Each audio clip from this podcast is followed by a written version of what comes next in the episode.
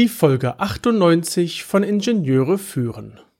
Bevor ein Gerät in den Verkauf und in die Serie geht, sind diverse Prüfungen durchzuführen. Über den normalen Grundstock an Prüfungen sprechen wir heute. Guten Tag, hallo und ganz herzlich willkommen im Podcast Ingenieure führen, der Podcast für Führungskräfte in der Elektronikentwicklung. Es geht um Führung von Ingenieuren, Schnittstellen zu anderen Fachabteilungen, Qualitätssicherung im eigenen Bereich und weitere Themen direkt aus der Praxis. Guten Tag, mein Name ist David Kirchner, ich bin Führungskraft in einem mittelständischen Unternehmen, freiberuflicher FPGA-Spezialist, Reviewer und Lehrbeauftragter an der Beuth Hochschule in Berlin. Es ist gut möglich, einen Prototypen zu verkaufen. Bei großen Maschinen ist das meistens so, denn wir hatten schon eine Serie von 100 riesigen, hallenfüllenden Maschinen äh, gebaut und getestet, bevor die Maschinen verkauft hat. Meistens sind solche großen Maschinen Einzelanfertigung, immer passend zu den Anforderungen des Kunden. Aber auch bei normalen Geräten. Normale Geräte wenn die in Serie gehen mit Hunderten, Tausend, Zehntausend, Hunderttausenden an Stückzahlen, da gibt es Gemeinsamkeiten, denn es sind Prüfungen notwendig. Die großen Maschinen, da ist es nicht immer ganz einfach, solche Prüfungen zu machen. Ich spreche hier von Baugruppen, die auf den Tisch passen. Meinethalbe auch mein Baugruppenträger in 19 Zoll Format, auch der passt immer noch gut auf den normalen Schreibtisch. Also so die Größe von Geräten. Die möchte ich jetzt einmal beleuchten und lasst uns zusammen durchgehen, welche verschiedenen Prüfungen ähm, notwendig sein können. Ja, wieder sehr viel Konjunktiv in diesem Satz, denn wir haben den guten Satz, es kommt drauf an. Fangen wir bei einem Thema an, das sich nennt EMV, die elektromagnetische Verträglichkeit. Hier haben wir im Prinzip zwei Hauptbereiche, in denen getestet wird. Als erstes haben wir hier die Abstrahlung. Also was strahlt das Gerät an elektromagnetischen Wellen in seinem normalen Betrieb ab? Um das zu messen, gibt es in den entsprechenden EMV-Laboren, vielleicht bei dir der Firma, vielleicht bei dem nächstgelegenen Testhaus, ein, eine Kammer, oder ein Raum, der geschirmt ist, so dass wir nicht unsere Umgebung messen, sprich die ganzen Handymasten, die Radiosender, das Auto, was gerade draußen an der Straße vorbeifährt und so weiter, sondern wir möchten ja nur messen, was der Prüfling abstrahlt. Und so eine Schirmkabine, die kann, die gibt's in klein, die passt in ein normales Zimmer, würde ich jetzt mal sagen. Und die gibt's auch in groß, da kann man ein Gebäude drumherum bauen. Zum Beispiel eine Kammer in die auch ein Auto hineinfahren kann. Ja, also wir haben hier verschiedene Größen von Räumen und alle haben denselben Zweck. Wir möchten gerne die Umgebung abschirmen, um nur das Gerät an sich zu messen. Und hier haben wir die Abstrahlung im Bereich, selbst kurz überlegen, ich, das müsste ab 30 Megahertz sein, ab 80 Megahertz.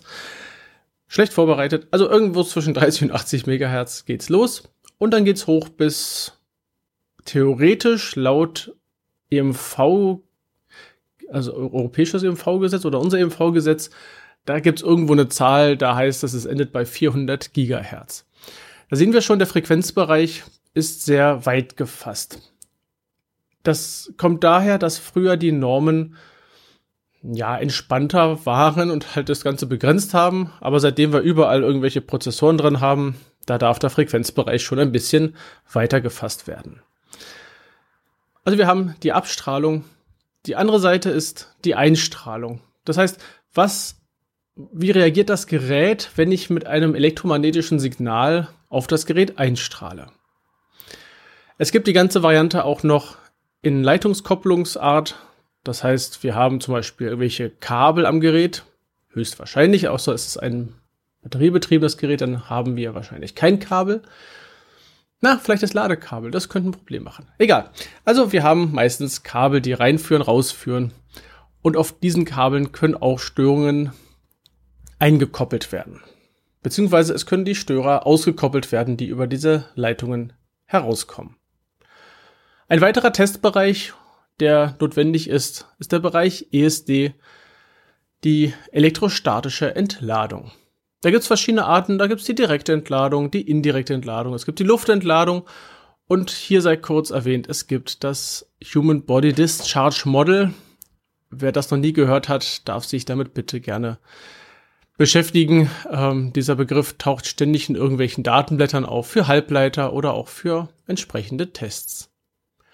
Ein weiterer Bereich, der durchgearbeitet werden darf, ist das CE-Zeichen. Das CE-Zeichen sehen wir an allen Ecken und Enden. Äh, dazu gehört dann, es müssen bestimmte Normen gesichtet werden. Es muss die geklärt werden, welche Normen denn tatsächlich greifen, welche notwendig sind, welche dafür zuständig sind für diese Konformität. Und danach wird die Konformität erklärt. Das heißt, wir sagen, unser Gerät ist konform mit den geltenden Normen.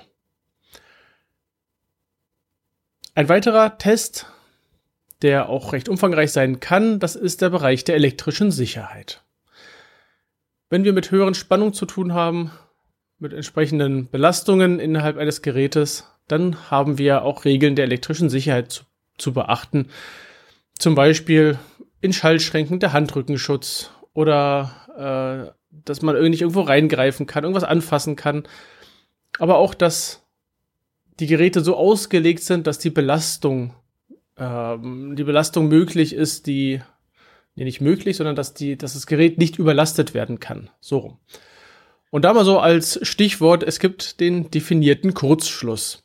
Das ist, das erwähne ich nur, weil ich das immer sehr faszinierend finde.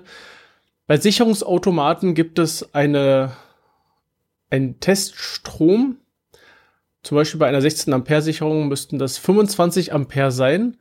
Die dürfen für zwei Stunden anliegen und dein Gerät, das halt mit diesen 16 Ampere abgesichert ist, darf nicht kaputt gehen, in Flammen aufgehen, was auch immer, also irgendwie gefährlich werden.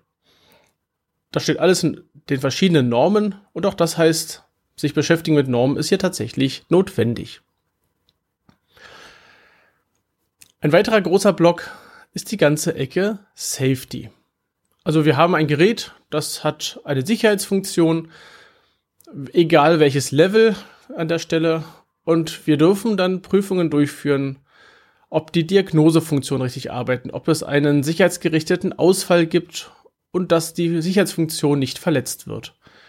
Da, das können recht umfangreiche Tests werden und bedarf einige an, an Erfahrung und an Wissen. Es gibt auch so einen kleinen Bereich des Explosionsschutzes. Auch hier dürfen Bauteile auf ihre Belastung hin geprüft werden. Was passiert eigentlich mit einem Überspannungsschutz, wenn eine Überspannung kommt? Geht der kaputt? Funktioniert er? hält er tatsächlich die Randparameter ein, sprich die maximalen zulässigen Energien, die in so einem System auftreten dürfen, damit es weiterhin sicher bleibt. Das sind ganz viele Fragen, die den X-Bereich betreffen. So, und das war jetzt ein Schnelldurchlauf durch die ganzen Prüfungen. Ich möchte ausführlicher werden, allerdings sagt mir mein Redaktionsplan, dass das erst im November stattfinden wird. Gut, ich höre auf meinen Redaktionsplan, denn der hat Ahnung. Ich freue mich also, wenn wir uns zu diesen Themen spätestens im November wieder hören. Das sollte jetzt ein kleiner Ausblick sein. Dort werden wir die verschiedenen Themen nacheinander noch einmal im Detail durchsprechen.